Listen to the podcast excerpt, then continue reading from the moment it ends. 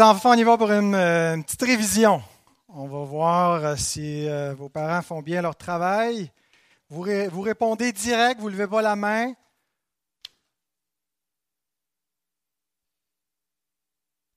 Allons-y.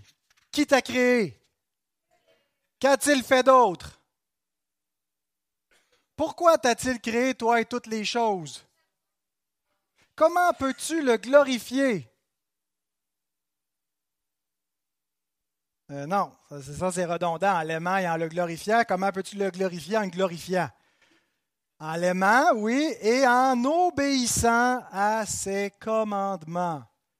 Donc ça, c'est ça, c'est votre mission. Ce n'est pas juste pour vous, les enfants, c'est pour toute personne. Ça nous dit un petit peu c'est quoi le but de notre vie.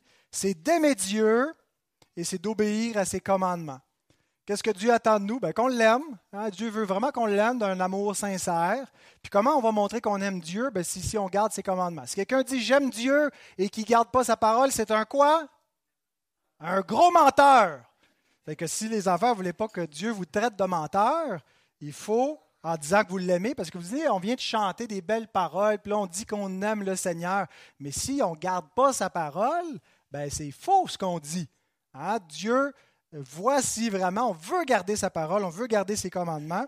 Alors voilà comment on peut glorifier Dieu de nous avoir créés, d'avoir créé toutes choses. C'est notre raison d'être, d'aimer Dieu et de garder ses commandements. Alors la prochaine fois, on va poser la question, pourquoi dois-tu faire cela? Pourquoi faut faire ça donc? Semaine prochaine. Et je vous invite à ouvrir la parole dans l'évangile de Matthieu.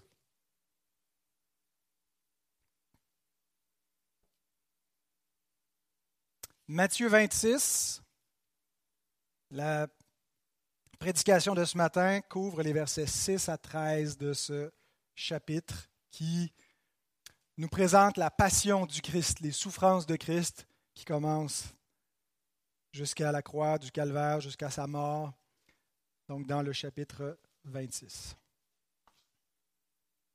Comme Jésus était à Béthanie, dans la maison de Simon le lépreux, une femme s'approcha de lui, tenant un vase d'albâtre qui renfermait un parfum de grand prix. Et pendant qu'il était à table, elle répandit le parfum sur sa tête. Les disciples, voyant cela, s'indignèrent et dirent À quoi bon cette perte? On aurait pu vendre ce parfum très cher et en donner le prix aux pauvres. Jésus, s'en étant aperçu, leur dit Pourquoi faites-vous de la peine à cette femme? Elle a fait une bonne action à mon égard, car vous avez toujours des pauvres avec vous, mais vous ne m'avez pas toujours. En répandant ce parfum sur mon corps, elle l'a fait pour ma sépulture. Je vous le dis en vérité Partout où cette bonne nouvelle sera prêchée, dans le monde entier, on racontera aussi en mémoire de cette femme ce qu'elle a fait. Amen. Le message de ce matin a trois points qui suivent les euh, trois euh, protagonistes, les trois, euh, trois séquences. D'abord, on a le geste de la femme. Ensuite, on a l'indignation des disciples et l'intervention de Jésus. Prions. Seigneur, nous venons dans ta maison semaine après semaine pour te louer, pour t'adorer, pour te rendre un culte en esprit en vérité. Mais tu sais, Seigneur, que parfois nos dispositions ne sont pas les meilleures, physiquement et mentalement, spirituellement. On est parfois euh, euh, ailleurs, on est parfois dans des dispositions euh, irritées ou plus ou moins attentif à, ta présence. Seigneur, on veut confesser cela et demander que ta, grâce vienne à notre secours. On a besoin que tu renouvelles en nous une, une appréciation rafraîchie de ta grâce, de ton amour, que tu imprimes sur nos cœurs l'importance de ta personne, Seigneur, on marche dans ce monde vers notre domicile céleste et parfois on se fatigue, parfois on perd de vue notre raison d'être. On finit par développer des ambitions terrestres qui sont plus importantes que notre, euh, notre ambition céleste. Et on te prie pour que par ce culte et par cette prédication, que ce soit des moyens de grâce efficaces pour renouveler en nous notre amour, renouveler en nous, Seigneur, notre attachement à toi et à tes promesses, à ton évangile. On te prie que tu puisses parler à nos cœurs et que tu puisses sauver des âmes, Seigneur, parce que plusieurs parmi nous, Seigneur, euh, peut-être ne te connaissent pas. Plusieurs qui vont entendre à la radio ou sur Internet ne comprennent pas vraiment la, bonne nouvelle. Mais ta parole est claire, ta parole est vivante et par ton esprit, on te demande de régénérer ceux qui ne sont pas sauvés et que tu puisses les appeler efficacement à toi. Rends nos cœurs et notre esprit captifs de ta parole au nom de Jésus, notre Sauveur. Amen. Alors avant d'arriver au premier point, quelques petites remarques d'introduction parce que dans les quatre évangiles, on retrouve un récit euh, similaire où on voit, pendant que Jésus est attablé, une femme qui entre et qui lui verse du parfum sur la tête. On a un récit de cette nature-là dans chacun des quatre évangiles, mais il y a des détails divergents, de sorte que certains se demandent est-ce que ça nous rapporte tous la même histoire qui est arrivée une fois? Est-ce qu'il y a deux événements similaires? Certains pensent qu'il y aurait même trois événements euh, qui seraient trois incidents différents où ça se serait produit. Euh, donc, on peut tout de suite identifier Matthieu et Marc comme allant euh, ensemble parce qu'ils ont des petites différences, mais c'est évident qu'ils parlent du même événement. Les récits sont presque identiques. Donc, on les classe ensemble, Matthieu et Marc. Mais chez Luc et Jean, il y a des, différences. Luc en particulier semble vraiment parler d'un événement qui n'est pas le même. Et Jean, euh, on peut certainement le rapprocher beaucoup de ce que Matthieu et Marc nous rapportent, de sorte que pour ma part, je pense que euh, les quatre évangiles nous euh, font état de deux incidents similaires où Jésus est à table chez un dénommé Simon, deux personnes qui s'appellent Simon, mais ce n'est pas le même Simon. Et puis, deux fois, il y a une femme qui entre. Est-ce que c'est la même femme ou c'est deux femmes différentes? pour oindre Jésus avec un parfum? Alors, je crois qu'il s'agit de deux événements, pas de un, pas de trois, mais de deux. Alors, le premier, la première fois que ça se produit, c'est Luc qui nous le rapporte. Ça se passe en Galilée, c'est dans le chapitre 7 de l'évangile de Luc. Et on est dans la maison de Simon le pharisien, qui euh, donc s'étonne en voyant que Jésus se laisse faire parce que la femme en question est une femme de mauvaise vie, une pécheresse, elle n'est pas nommée. Certains ont dit c'est Marie-Madeleine, euh, mais elle n'est pas nommée. Et donc, euh, euh, elle, elle, répand le parfum sur les pieds de Jésus, elle pleure sur ses pieds, puis Jésus, elle essuie les pieds de Jésus avec ses cheveux. Mais l'autre événement, celui qu'on va voir ce matin, ça se passe à Béthanie, et on est dans la maison de Simon le lépreux, et non pas Simon le pharisien. Alors probablement c'est Simon l'ex-lépreux parce que selon la loi, ils n'auraient pas pu entrer dans la maison d'un lépreux. Il a probablement été guéri par Jésus, mais connu sous le fait que jadis, il était un lépreux que Jésus avait guéri. Qui est ce Simon? On ne sait rien d'autre que euh, le repas à Béthanie s'est passé chez lui, n'est pas mentionné ailleurs. Certains ont dit c'est peut-être le, le, père, ou en tout cas de la parenté de Lazare, Marthe et Marie, parce que dans le récit à Béthanie quand il y a une femme qui entre.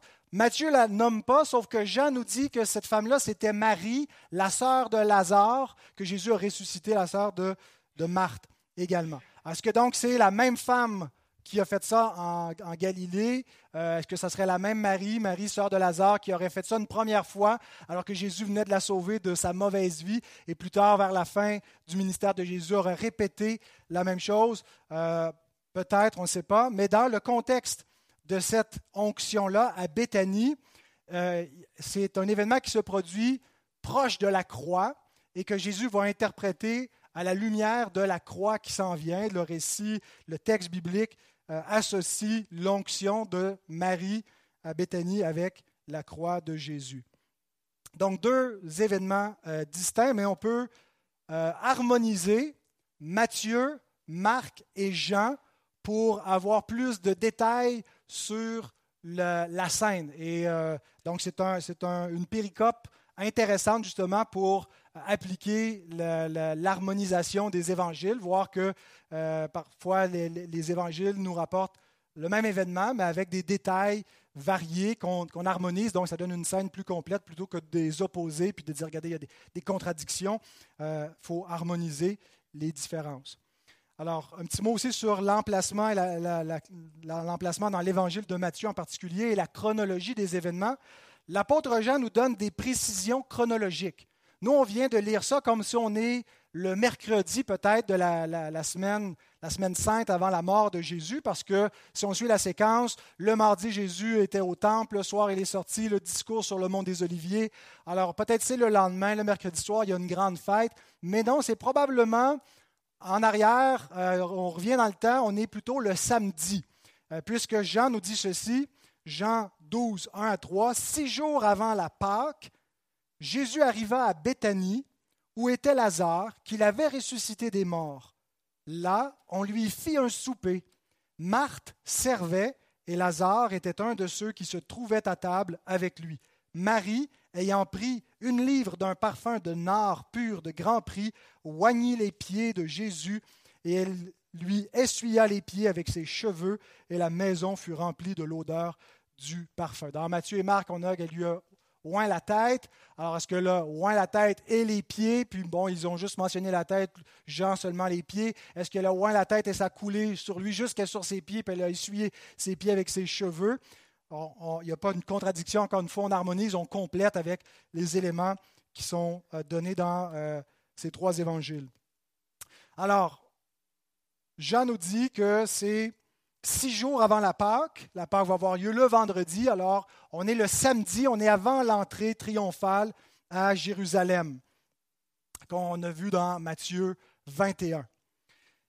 Et donc, ce que Matthieu fait, c'est un peu un montage inversé. Des fois, on voit ça dans un film, on regarde un film, puis à moment donné, on nous présente une scène, mais chronologiquement, même si dans le déroulement du film, la scène arrive plus loin, euh, ben, ça nous rapporte une scène qui s'est produite avant. C'est un petit peu ce que Matthieu fait ici, un montage inversé, euh, pour des raisons théologiques.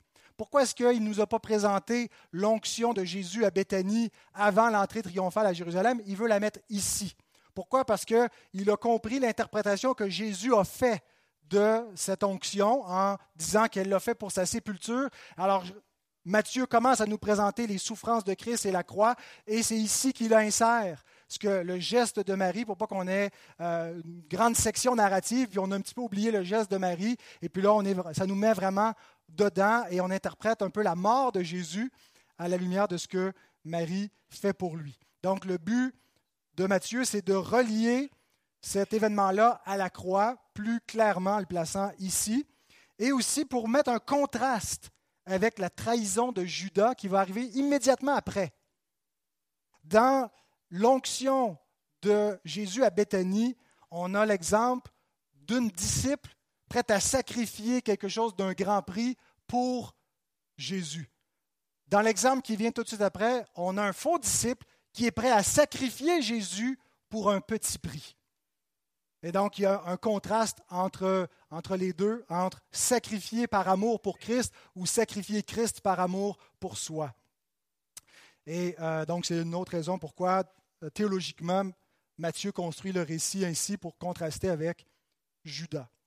Alors, on arrive à notre premier point, le geste de la femme. Relisons les versets 6 et 7. En fait, le verset 7, une femme s'approcha de lui, tenant un vase d'albâtre qui renfermait un parfum de grand prix, et pendant qu'il était à table, elle répandit le parfum sur sa tête.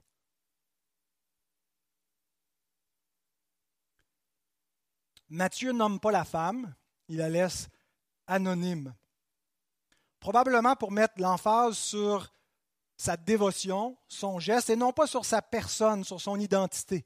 Et en quelque sorte, il laisse la personne anonyme pour qu'on puisse, pour que chaque disciple puisse s'approprier le geste.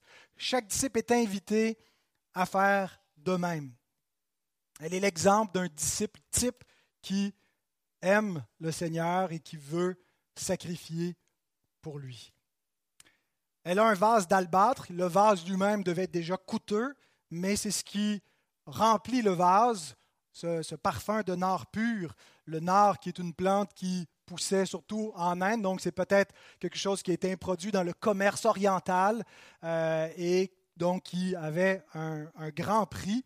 Euh, Judas, dans le récit que Jean nous fait, évalue que ce parfum pouvait valoir 300 deniers. 300 deniers, ce n'est pas 300 piastres si on convertissait ça en devise canadienne d'aujourd'hui. Un denier, c'était le salaire moyen pour un ouvrier pour une journée de travail.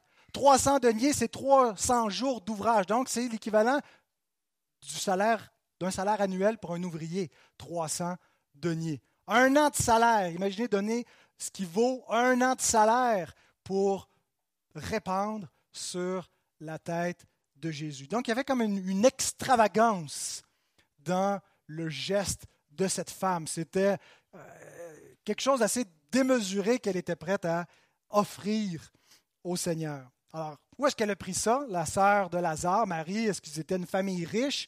Peut-être qu'ils étaient quand même bien nantis, mais il y a des chances aussi que c'était un héritage. Quelqu'un a suggéré que peut-être que Marie était une parfumeuse qui avait fabriqué ça selon l'art du parfumeur.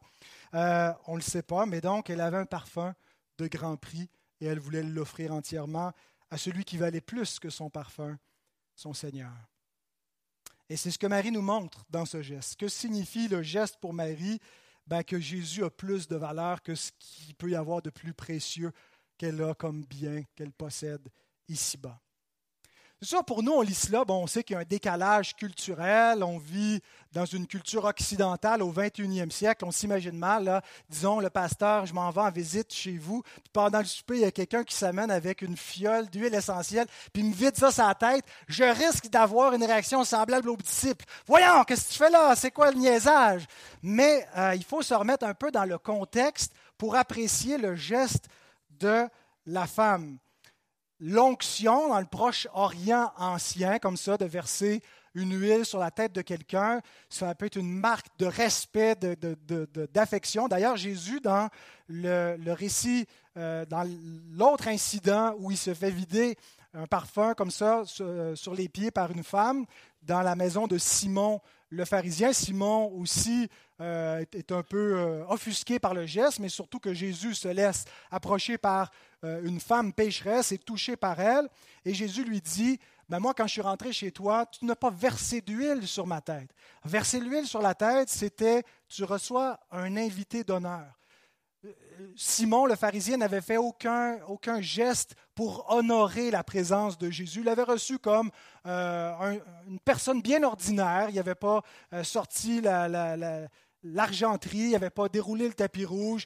Euh, il l'a reçu, c'était déjà bien assez pour cette personne-là. mais Jésus lui montre que finalement, par ce que cette femme a fait, elle a montré qu'elle avait un grand amour pour lui. Mais on, sait aussi par notre connaissance euh, des Écritures, de la culture euh, biblique de l'Ancien Testament, que l'onction, c'est quelque chose qui revient assez souvent. Des onctions dans, l'Écriture.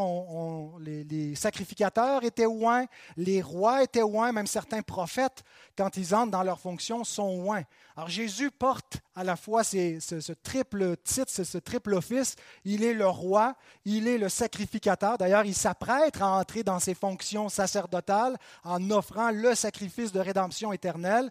Il est le prophète. On a vu la semaine dernière qu'il passe de l'office prophétique quand il a fini tous ses discours à l'office sacerdotal quand il s'apprête à aller à la croix. Euh, alors qu'il reçoit l'onction, est-ce que Marie reconnaît en lui le Messie, puis elle lui confère cette onction messianique, ce, triple office de roi, prophète, sacrificateur? Euh, probablement qu'elle n'a pas toute cette réflexion théologique à son esprit, mais elle connaît, elle a une culture biblique. Et elle sait que l'onction, c'est euh, quelque chose qu'on donne et que, le Messie reçoit une onction. Alors, pensons juste à certains textes que nous connaissons bien où on voit cette idée d'onction. Par exemple, dans le psaume 23, verset 5, Tu dresses devant moi une table en face de mes adversaires, tu oins d'huile ma tête et ma coupe déborde. Belle image de la bénédiction de Dieu euh, avec cette onction qu'on voit aussi ailleurs comme l'huile d'onction qui coule sur la tête d'Aaron, sur la barbe d'Aaron, sur les vêtements d'Aaron pour marquer qu'il est le sacrificateur de Dieu, qui a reçu l'onction, pas comme les autres sacrificateurs qui n'ont pas cette onction pour entrer dans le sein des saints, mais la marque que Dieu t'a choisi, le Messie comme le roi le Messie veut dire quoi? Loin, celui qui a été loin, celui qui a reçu l'onction. Alors David est loin par euh, le prophète Samuel parce que Dieu a dit va oindre mon Messie, celui que j'ai mis à part. Et donc on a ici dans David l'image du, Messie dont, il est le Père qui va recevoir l'onction de Dieu. Et donc S'il y a un endroit où Jésus reçoit l'onction, ben, dans, tout l'Évangile, il a déjà été loin du Saint-Esprit à son baptême, mais l'onction d'huile qu'on peut voir, ben, c'est ici. Euh, Psaume 45, 7 à 8. Ton trône, ô Dieu, est à toujours. Le sceptre de ton règne est un sceptre d'équité. Tu aimes la justice et tu hais la méchanceté. C'est pourquoi, ô Dieu, ton Dieu t'a oint d'une huile de joie par privilège sur tes collègues. Texte mystérieux pour les Hébreux de l'époque. Ô Dieu, ton Dieu t'a oint. C'est un, un, psaume qui parle au roi messianique, qui parle euh, à David et à ses fils, qui a reçu l'onction royale, qui est oint euh, d'une huile de privilège sur ses collègues. Certains voient sur tes égaux, même David qui a été choisi sur ses frères. Il est le plus petit des frères et le prophète vient et il est, il est choisi de cette, il reçoit cette huile d'onction parmi ses frères. il est mis à part pour être leur roi. Mais là, ici, il est appelé Dieu. Pourquoi? Parce que ce texte s'applique ultimement, au fils de David, Jésus. Et l'Écriture dans le Nouveau Testament applique ce psaume à Jésus qui reçoit l'onction parmi ses frères.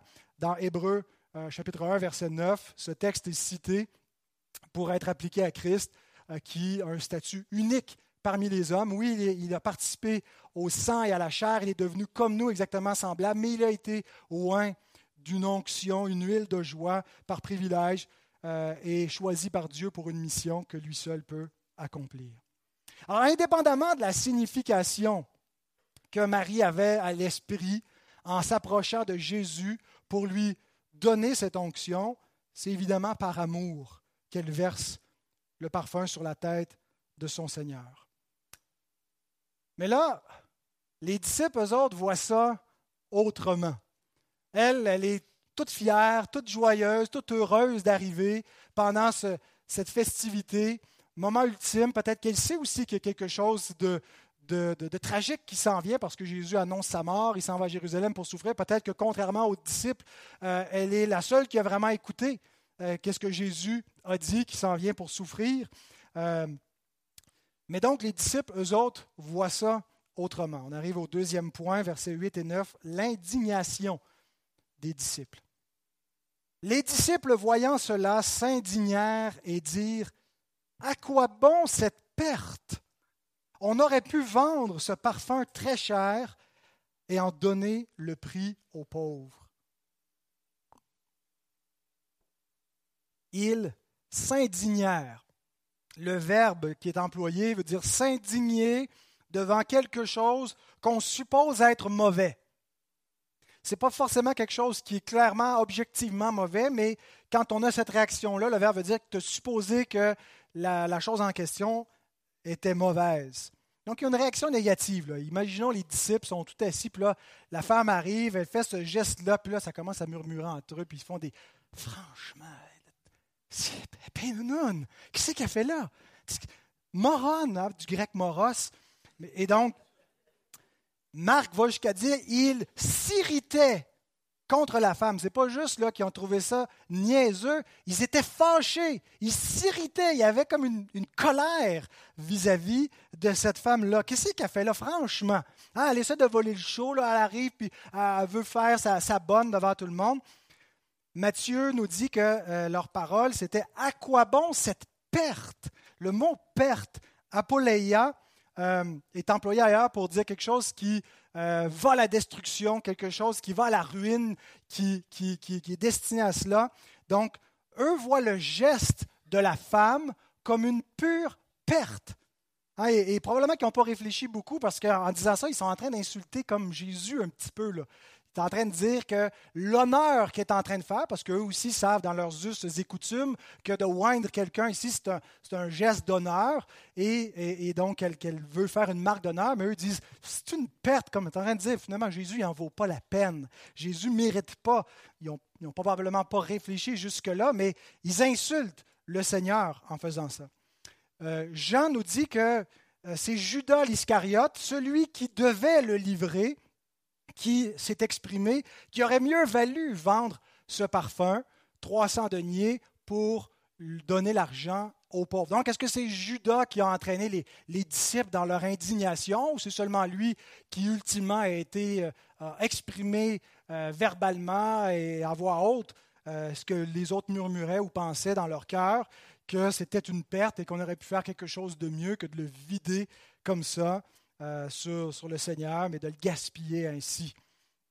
Mais Jean nous, nous renseigne tout de suite que ce que Judas était en train de dire, il ne le pensait pas vraiment. Et qu'il ne se mettait pas vraiment en peine des pauvres, que c'était finalement un peu de l'hypocrisie, c'est de la fausse euh, piété en disant cela, parce qu'il ne se préoccupait pas des pauvres. Euh, étant voleur, il tenait la bourse, puis il espérait peut-être qu'il revienne un peu plus, d'argent dans la bourse. Euh, il aurait peut-être en donné un petit peu aux pauvres, mais il en aurait mis aussi dans, dans, ses poches. Tout de suite, on peut faire une application qui est la suivante, frères et sœurs. Certains, certaines personnes s'indigneront de votre amour pour Christ, vont être dérangés que vous soyez prêts à sacrifier, vous sacrifier, sacrifier de votre temps, sacrifier de votre argent, sacrifier de votre vie, de vos, de vos talents pour le servir, pour l'aimer. Des non-croyants, hein, on s'attend à cela, souvent les gens qui ne connaissent pas le Seigneur euh, sont, choqués, en particulier qu'on puisse donner des offrandes, parfois euh, significatives, pour soutenir le royaume de Dieu, ne comprennent pas qu'on puisse sincèrement le faire par amour pour Christ, qu'on considère que c'est tellement euh, peu en comparaison de ce qu'il a sacrifié pour nous sauver, mais pour eux, ils se disent, non, tu es dans une secte, c'est de la manipulation, et ils peuvent s'indigner de de ce qu'on peut faire, de ce qu'on peut sacrifier, de ce qu'on désire vraiment vivre pour le Seigneur. Votre religion dérange personne jusqu'à ce que les gens se rendent compte non, que vous prenez vraiment ça sérieux puis que vous l'avez à cœur. Euh, que, vous soyez croyant en 2021, ce n'est pas un problème, mais si vraiment vous êtes sérieux dans votre engagement, que vous êtes prêt, que vous avez des convictions, que vous êtes prêt à payer un prix et à vous tenir, là, votre foi commence à être dérangeante et les gens vont s'en indigner. Mais je voudrais aller plus loin. Ce n'est pas seulement les gens du dehors qui vont s'indigner de votre amour pour Christ. Parfois, c'est des disciples. Parfois, c'est des gens de l'Église. Parfois, c'est des gens qui aiment le Seigneur, mais qui sont dérangés que euh, de la façon que peut-être vous manifestez votre attachement euh, au Seigneur, euh, votre, votre expression est, dérangeante ou les met dans la, dans la gêne parce qu'eux n'en font pas autant. Et puis, ils vont attirer, ils vont, vont, déclarer un blâme sur vous. Ne vous découragez pas. N'écoutez pas ces façon d'être, ces, réactions des hommes. Écoutez ce que Charles Spurgeon vous dit plutôt. Lorsque vous faites de votre mieux, avec les motifs les plus purs, et que votre Seigneur accepte votre service, ne vous attendez pas à ce que vos frères approuvent toutes vos actions. Si vous le faites, vous serez grandement déçus.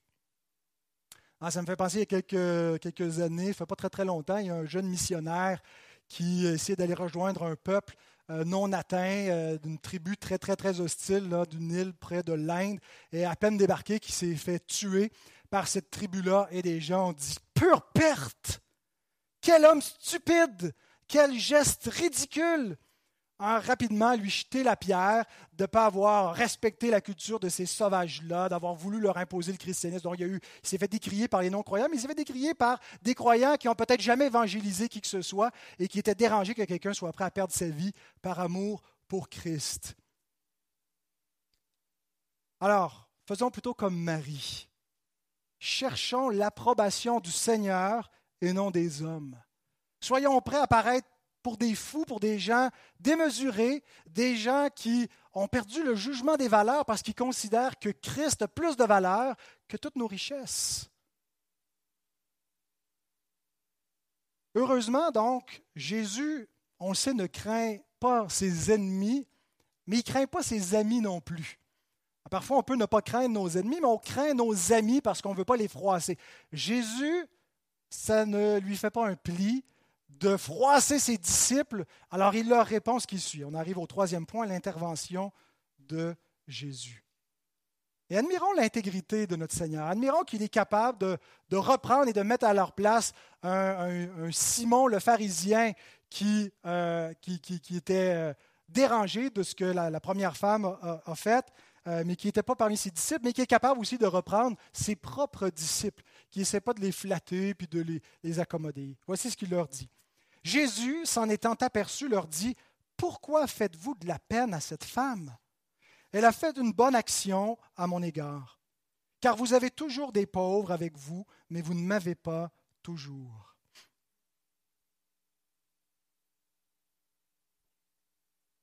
Je pense que Jésus est piqué au vif.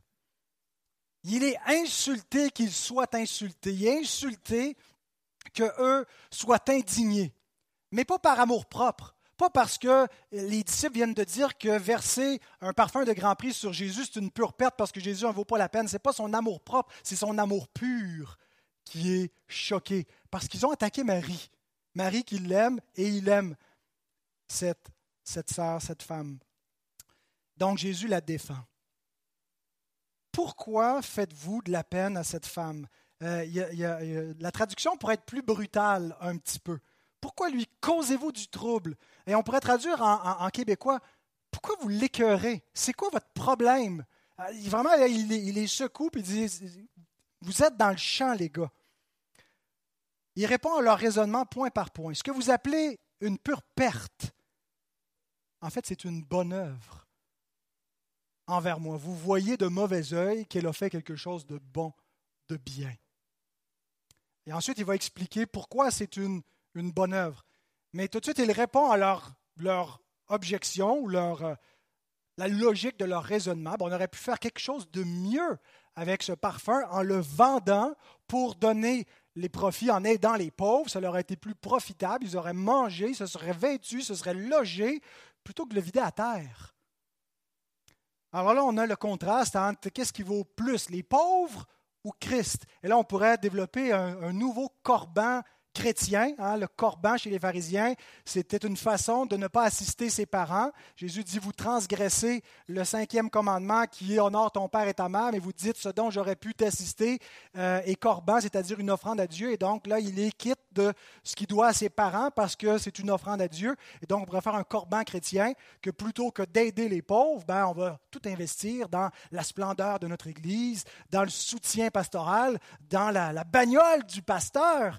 Euh, pour la, gloire de Jésus plutôt que d'aider les gens dans le besoin. Ce n'est pas du tout ce que Jésus est en train de dire. Bien sûr, Jésus rappelle un principe, que malgré toutes les luttes que nous ferons pour endiguer la pauvreté, il y aura toujours des pauvres dans le pays. Mais ici, ce n'est pas un principe économique que Jésus met de l'avant, il fait simplement faire allusion à une affirmation du Deutéronome, chapitre 15, verset 11, où Dieu dit, Il y aura toujours des pauvres des indigents dans le pays. C'est pourquoi je te donne ce commandement, tu ouvriras ta main à ton frère, aux pauvres et à l'indigent dans ton pays. C'est un état de fait. Euh, il n'y a pas un système économique qui va réussir à faire disparaître la pauvreté. Euh, les communistes euh, ont bien essayé. Tous, ils, ont, ils ont voulu distribuer la richesse également, mais tout ce qu'ils ont réussi à faire, c'est de répandre également la misère et la pauvreté. Il y aura toujours des pauvres dans le pays, et, mais ce n'est pas une raison pour ne rien faire. Dieu dit, parce qu'il y aura des pauvres, faites quelque chose. Et Jésus n'est pas en train de dire, ben, il faut lui sacrifier à lui plutôt qu'aux pauvres. Il n'est pas non plus en train d'établir l'idée que le Seigneur aime un culte ritualiste euh, pour qu'on lui offre des parfums. C'est peut-être un des textes qui servait au Moyen Âge pour justifier toute la pompe euh, liturgique qu'on pouvait utiliser dans l'Église romaine avec des messes splendides et puis euh, des grands bâtiments où on faisait brûler euh, des, parfums et de l'encens et, des cierges. et puis que le Seigneur aime ça parce qu'il a prouvé qu'on offre des parfums pour sa personne. et donc Jean Calvin répond ce qui suit en disant Ceci doit être considéré avec soin afin que nous ne, tombions pas dans l'erreur qui consiste à créer des méthodes onéreuses pour adorer Dieu, comme le font les papistes. Car en entendant que le Christ était heureux d'être oint par Marie, ils ont imaginé qu'il prenait plaisir à l'encens, au cierge, aux ornements splendides et à l'exhibition d'une pompe de cette nature. Un culte pompeux. Je pense qu'il y a une priorité pour l'adoration sur la bienfaisance, qu'on ne doit pas devenir une Église qui est premièrement euh, axée sur euh, les, actions humanitaires, mais premièrement axée sur le Seigneur et la dévotion, mais que la dévotion qu'on doit au Seigneur ne devrait pas nous euh, empêcher de faire notre devoir envers les gens dans le besoin, en commençant par ceux de la maison de Dieu, pour aller ensuite vers ceux du dehors. Il y a, un ordre qui est donné dans, la mission de l'Église, mais il n'y a pas d'opposition. Ce n'est pas où tu adores Christ ou tu prends soin des pauvres. Euh, on fait les deux, puis dans un ordre conséquent. Ce que Jésus est en train de nous dire, c'est qu'il y aura toujours des pauvres, mais bientôt, lui ne sera plus là, physiquement avec eux. Jésus va partir au chapitre 28, puis il va dire, Je suis avec vous jusqu'à la fin du monde. Mais il n'est pas avec nous jusqu'à la fin du monde physiquement. Le corps de Jésus est au ciel. Il n'est plus présent sur la terre, il est avec nous par, sa, euh, par son esprit, grâce à sa nature divine. Mais il ne sera plus là bientôt physiquement au milieu de ses disciples. Et ce qu'il est en train de leur dire, c'est que c'est une occasion particulière. C'est une occasion unique qui ne se présentera plus, puis qui ne se présentera plus jusqu'à ce que Christ revienne sur terre. C'est fini, après ça, les gars, je m'en vais. C'est la dernière fête ensemble. C'est la dernière fête avec autant de disciples réunis. On aura un dernier repas là plus tard, mais ça ne sera pas de cette nature-là.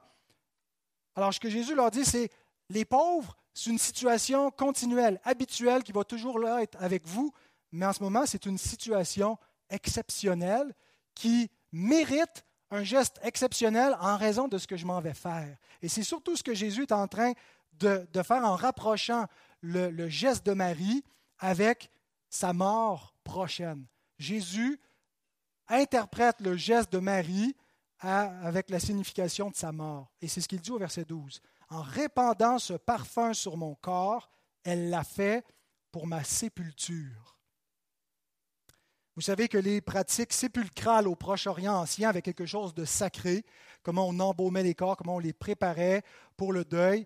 Hein, le corps, euh, la dépouille d'une personne, euh, donc la personne est décédée, le corps va bientôt se putréfier, il faut se dépêcher avant que l'odeur de la mort euh, rendre la, personne infecte et on veut la parfumer, on veut garder un souvenir non pas de la pourriture, mais de quelque chose qui sent bon, de quelque chose qui est beau. On veut, comme quand euh, on prépare une dépouille, hein, qu'est-ce qu'on fait? Ben, On habille le corps, on maquille le corps, on veut que la personne paraisse bien. Hein, on voudrait, ça serait, ça serait quelque chose d'effroyable si quand euh, on, on célèbre au salon funéraire, on arrivait avec un corps putréfié, hein, où la, mort a déjà commencé à faire son ravage, puis on est, on est en deuil, on, veut comme cacher la mort, on veut l'embellir. Ben, dans le Proche-Orient, euh, ben, on le faisait avec, avec les parfums, avec les huiles comme ça qui venaient parfumer. Et Jésus dit, elle a d'avance embaumé mon corps pour ma sépulture. Jésus donc lit ce geste à sa mort qui s'en vient. Maintenant, est-ce que Marie savait cela? Est-ce que Marie a compris? Peut-être, on ne sait pas, euh, euh, est-ce que simplement elle a fait un geste dirigé par l'Esprit de Dieu sans savoir ce qu'elle faisait, comme Caïphe qui a prophétisé qu'il valait mieux qu'un homme meure pour toute la nation que, que, la nation soit sacrifiée, euh, et qui l'a fait sans, sans, sans savoir qu'il prophétisait l'Évangile. on ne sait pas ce qu'elle a compris, mais peut-être parce que Jésus, depuis la Galilée, annonce sa mort. Depuis qu'il se rapproche de Jérusalem, donne des précisions. C'est à Jérusalem qu'il va souffrir. C'est de la part des anciens qu'il va souffrir. Et ce qu'ils vont faire, c'est qu'ils ne vont pas juste le rejeter, ils vont le crucifier. Il va mourir. Alors les disciples ne comprennent pas, n'écoutent pas, ne veulent pas entendre. Eux veulent être rois, ils veulent parler de, de qui va être assis à droite, à gauche. Peut-être que Marie écoute. Peut-être qu'elle sait que non, il s'en va souffrir. Il nous a dit qu'il s'en allait souffrir. Peut-être qu'elle sait qu'il va mourir parce qu'elle l'a vraiment écouté et qu'elle fait ce geste-là délibérément pour dire quelque chose vis-à-vis de sa mort. Parce que vous savez, quelqu'un qui est crucifié, c'est un criminel. Et dans les coutumes de l'époque, un criminel n'avait pas droit à l'embaumement il méritait la mort d'un putréfié, qu'on laissait son cadavre tomber en pourriture dans, les, champs pour que les oiseaux du ciel mangent sa chair. Hein. C'est le signe de la malédiction. Il était privé de l'embaumement parce qu'il n'y en était pas digne. On ne veut pas se souvenir de lui favorablement, mais plutôt comme d'un maudit, un criminel. Et donc Jésus, qui annonce qu'il va subir une mort d'une malédiction, il va être pendu au bois, il va être crucifié. Marie déclare en l'embaumant par avance que sa mort est un parfum, un parfum d'une odeur agréable à Dieu et à ceux qui reçoivent Christ, qui comprennent ce que sa mort signifie. Est-ce que vous vous souvenez de la mort de Christ comme de la mort d'un maudit criminel ou d'une offrande parfaite qui vous rend pur devant Dieu. Voyez comment Dieu a pris ce qui était le signe de quelque chose d'horrible, la mort d'un criminel, le signe d'une malédiction. Et en cela, il a révélé son amour, il a révélé ce que valait Christ, il a révélé la beauté, la perfection de Christ, qu'il est l'agneau sans tache. Il nous a toute notre justice, toute notre valeur devant Dieu est liée à sa mort. Et donc, on n'a pas la mort fétide d'un criminel, mais la mort parfaite, agréable de l'agneau de Dieu, une mort précieuse et non pas quelque chose de détestable. Alors Marie déclare qu'il n'est pas un criminel, mais qu'il est loin de l'Éternel, le Messie dont la mort vaut quelque chose, sa mort est précieuse pour Dieu et pour ses disciples. Écoutez ces, ces paroles de Artie France, qui qui a tout à fait compris cela. Il écrit La dévotion extravagante de cette femme contrebalance l'horreur honteuse de la crucifixion. C'est pourquoi il faut toujours s'en souvenir, non pas simplement comme un modèle de dévotion sans, mesure, bien que ce soit certainement le cas, mais comme une affirmation de la valeur de sa mort du point de vue de la foi.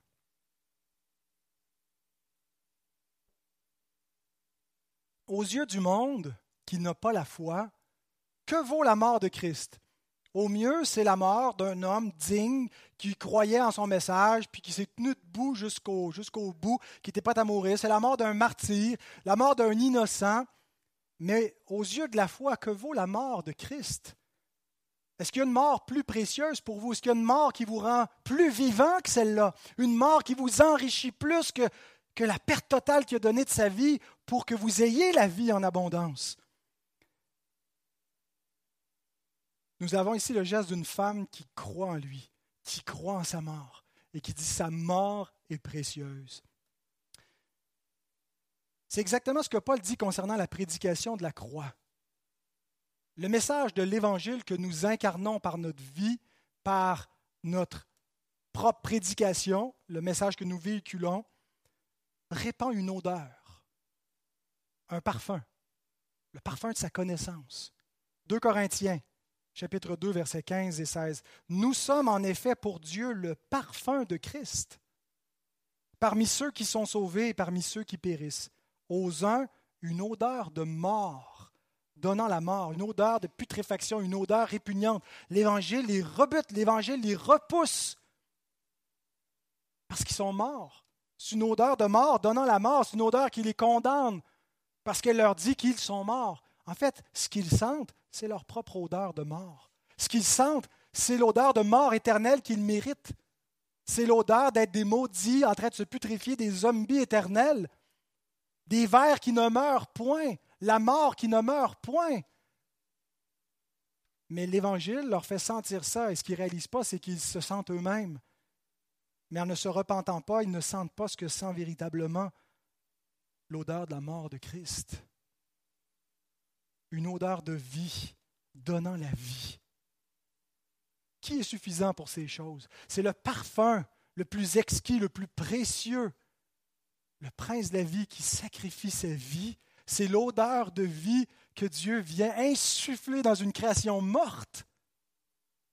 C'est lui qui va donner la résurrection à toute la création, qui va ramener pas juste des êtres humains, mais la création elle-même temps d'être délivrée de la vanité de la mort à laquelle elle a été soumise, la malédiction qui est tombée sur elle, la splendeur de toute la création. On s'en venait ce matin en voyant les belles couleurs de l'automne, puis on, peut admirer la gloire de Dieu. Puis tout ça, c'est quoi? C'est un petit prélude en attendant la symphonie majestueuse de la vie qui va commencer à la résurrection. Nous sommes dans une création déchue, affectée par la mort et qui souffre les, douleurs de l'enfantement en attendant la révélation des fils de Dieu. Et Christ est le premier-né. Et lorsqu'il est apparu dans sa gloire, la chair faible de l'apôtre Jean ne pouvait pas supporter l'éclat de la vie. Il est tombé comme mort devant lui. Et probablement que cet éclat devait être voilé en partie parce qu'il se serait consumé. Il va falloir avoir des corps glorifiés, des corps incorruptibles pour pouvoir subsister dans cette gloire éternelle. Alors Marie, est-ce qu'elle était consciente? Je ne sais pas qu'est-ce qu'elle comprenait.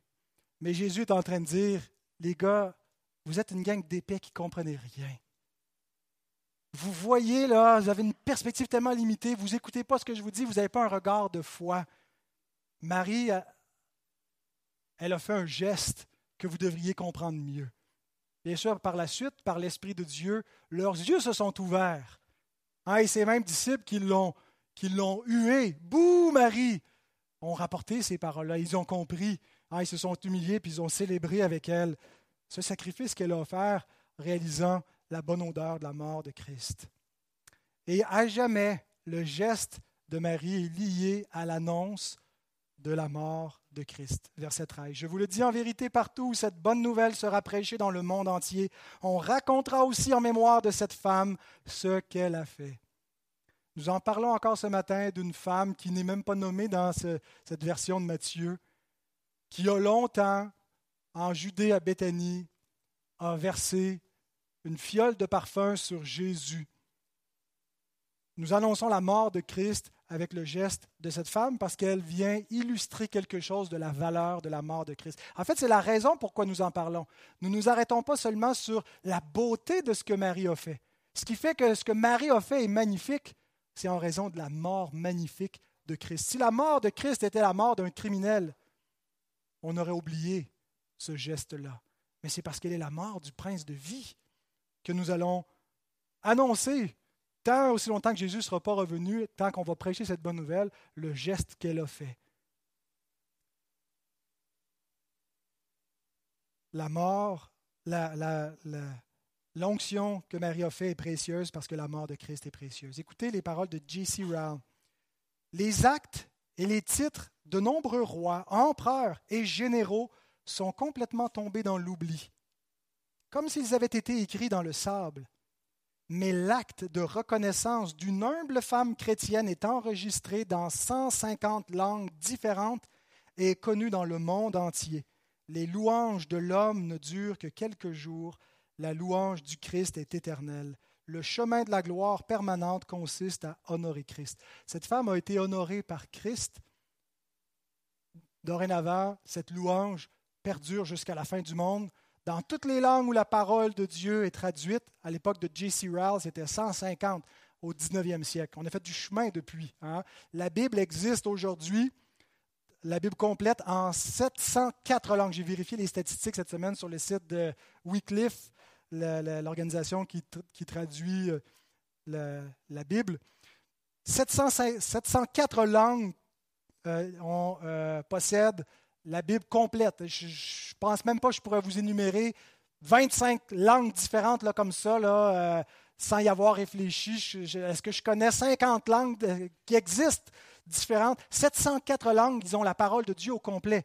Mais il y a plus encore. On ajoute à ces 704 langues 1551 autres langues qui ont le Nouveau Testament complet, en plus des 704 qui ont la Bible complète. Puis on ajoute à ces 1551 qui ont le Nouveau Testament 1160 autres langues qui ont euh, des portions de l'Écriture, un livre de l'Écriture, euh, des sections dans leur propre langue, de sorte qu'il y a un total de 3415 langues au total qui possèdent des Écritures dans le monde. Sur 7000 quelques langues, mais c'est quand même plus de 6 milliards de locuteurs qui peuvent avoir une partie de la parole de Dieu dans une langue qu'ils comprennent. Le reste, c'est tellement éparpillé dans des, langues euh, de, toutes sortes qu'il euh, eh nous reste encore du chemin à faire, mais il y a plusieurs milliers de traductions qui sont en cours dans le monde en ce moment pour rejoindre ces autres peuples, ces autres langues. Je vous dis, en vérité, partout cette bonne nouvelle sera prêchée dans le monde entier, dans toutes les langues on racontera aussi en mémoire de cette femme ce qu'elle a fait. Beaucoup de choses tombent en oubli, mais quand Christ confère une louange à une personne, ça dure pour toujours.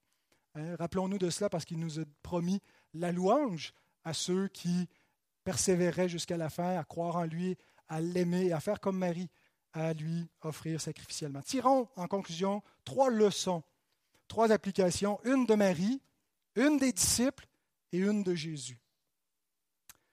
Concernant Marie, nous devons imiter Marie en offrant ce que nous avons de meilleur à Christ. Réfléchissons à l'amour que nous avons pour Christ. Est-ce que nous avons un amour un peu superficiel de quelqu'un qui ne veut pas aller en enfer, mais qui n'est pas prêt vraiment à sacrifier grand-chose pour lui? Peut-être qu'on est sauvé, mais on ne l'aime pas encore assez. On n'a pas compris ce qu'il a sacrifié pour nous. Nous devons travailler par les moyens de grâce à stimuler un plus grand amour pour lui, l'aimer plus que tout, être en amour avec le Seigneur, il en est digne. Une Église qui a un impact dans le monde, c'est une Église qui aime le Seigneur. Ce n'est pas premièrement les moyens financiers, ce n'est pas premièrement la profondeur théologique, c'est surtout l'intensité de l'amour qu'on peut avoir pour lui qui va faire la différence. Parfois, vous savez, on pense que notre service est sans importance. Qui suis-je, moi, illustre inconnu dans, cette, dans cet océan d'adorateurs du Seigneur? Il, il remarque peut-être même pas ce que je fais. C'est insignifiant. Et on se compare, on se compare avec des gens plus importants, des gens qui ont plus de dons, des gens qui ont eu des grands ministères, qui ont, qui offert beaucoup, puis on, on se décourage nous-mêmes en se disant que c'est rien, c'est rien ce qu'on a, c'est rien ce qu'on fait. Mais notez une chose, Marie n'a pas fait un grand accomplissement. Marie n'a pas fait une œuvre d'une vie entière, qui, une mère Teresa de, son époque. Elle n'a pas fait grand-chose. Tout ce qu'elle a fait, c'est qu'elle a manifesté un grand amour pour le Seigneur. Jésus dit dans le, récit de Marc, elle a fait ce qu'elle a pu. Elle a juste fait ce qu'elle a pu. Elle a pris ce qu'elle avait de précieux sous la main, puis elle lui a offert. Elle a d'avance embaumé mon corps pour la sépulture. Il y a un principe ici. Servez Christ avec ce que vous avez, non ce que vous n'avez pas. Essayez pas d'être quelqu'un que vous n'êtes pas. Essayez pas de reproduire les dons ou le courage ou l'ambition d'une autre personne ou les ressources ou les moyens offrez ce que vous avez et ce que vous avez de meilleur à votre Seigneur. J'ai aimé ce commentaire de Jim Butler, un collègue qui m'a prêté ses notes. Il écrit Vous et moi ne serons peut-être jamais un Spurgeon, mais nous devons faire ce que nous pouvons pour la gloire de Dieu. Il reconnaît sa contribution en fonction de ses capacités. Elle a fait ce qu'elle pouvait. Nous ne serons pas jugés sur ce que nous ne pouvons pas faire. Il ne vous demande pas de faire de grandes choses, mais de l'aimer beaucoup et de faire ce que vous pouvez avec ce que vous avez, avec ce que vous êtes. Et agissez pour être vu du Seigneur et non des hommes. Écoutez pas ce que les hommes racontent. Cherchez pas leur approbation ou leur regard ou qui dit qu'ils voient ah comme comme il aime, comme elle aime le Seigneur. Cherchez le regard et l'approbation de notre Seigneur. Pas de problème. Vous voulez vous répondre juste le Deuxième leçon, apprenons des disciples. Faisons attention à nos mauvais cœurs. Tantôt, j'ai fait une application avec les disciples en disant, il y en a qui vont critiquer, qui vont, qui huer ce que vous allez faire. Mais maintenant, faisons l'application inverse. C'est parfois nous qui avons cette vision limitée des disciples, ce regard indigné sur les autres. Hein, où on regarde, puis on a un jugement hâtif euh, rapidement, avant même d'avoir vraiment réfléchi. Euh, on condamne, euh, on désapprouve, on ne prend pas vraiment le temps de se mettre à la place, de réfléchir à pourquoi une personne fait ça ou ne fait pas cela. on a de la jalousie, on peut concevoir de la jalousie quand d'autres croyants ou d'autres églises euh, prennent des initiatives, hein, des églises qui sont prontes à condamner les autres, puis ah, ils font ça à la chapelle, tu as vu tout ce qu'ils font, c'est tout croche, ils, pas de... Euh, ils font des choses extravagantes pour le Seigneur, que les réformés baptistes ne font pas. Hein, puis ils vont rejoindre des gens que nous, on ne va pas rejoindre. Puis le Seigneur jugera ses serviteurs. Ce n'est pas à nous de, juger qui que ce soit. Euh, Ayons pas cette erreur-là de faire un, une erreur de jugement. Ça ne veut pas dire qu'il n'y a rien à critiquer, je ne suis pas en train de dire qu'on ne peut pas exercer un discernement, puis, qu'on dit tout est beau, tout est bon, puis on dit amène à tous. Ce n'est pas cela. Mais est-ce qu'on a dans, dans notre, notre cœur cette tendance à être comme les disciples et à regarder les autres, puis on critique tout ce qu'on voit? Est-ce que vous êtes des critiqueux de chrétiens? Parce que si c'est le cas, repentez-vous, frères et sœurs. On n'est pas appelé à juger ce que les autres font ou ce que les autres ne font pas. Paul nous dit, qui es-tu toi qui juges un serviteur d'autrui, s'il se tient debout ou s'il tombe, cela regarde son maître. Mais il se tiendra debout, car le Seigneur a le pouvoir de l'affermir. Donc apprenons des disciples pour ne pas faire comme eux. Et apprenons de Jésus. Jésus nous montre que sa mort doit être continuellement accompagnée de notre dévotion, parfumée par notre adoration. Il agrée le sacrifice de Marie en lien avec sa mort. Je ne suis pas en train de changer le principe régulateur du culte en disant qu'il faudrait offrir des parfums le dimanche matin en lien avec la mort de Christ, mais oui, il faut offrir un certain parfum lié à la mort de Jésus, qui est celui de la prière, qui est celui de la louange et de l'adoration, où la mort de Christ est au centre de notre culte et de notre prédication. Paul dit, je n'ai pas voulu savoir autre chose parmi vous que Jésus-Christ, Jésus-Christ crucifié. Si la parole de la croix n'est pas au centre du message de l'Église, si on prêche autre chose, si on prêche la prospérité ou l'épanouissement ou je ne sais quoi d'autre, bien, nous errons. Le Seigneur nous montre que ce qui a de la valeur, c'est sa propre mort et c'est ce que nous devons chérir et élever. D'ailleurs, c'est ce qui fait que nous avons une odeur agréable à Dieu c'est la mort de Christ. Si notre culte peut être agréé à Dieu, si nos prières peuvent être agréées de Dieu, si notre louange peut, être, peut glorifier Dieu, c'est à cause de la mort de Christ. Alors, c'est ce que nous devons garder au centre. Que le Seigneur bénisse sa bonne parole.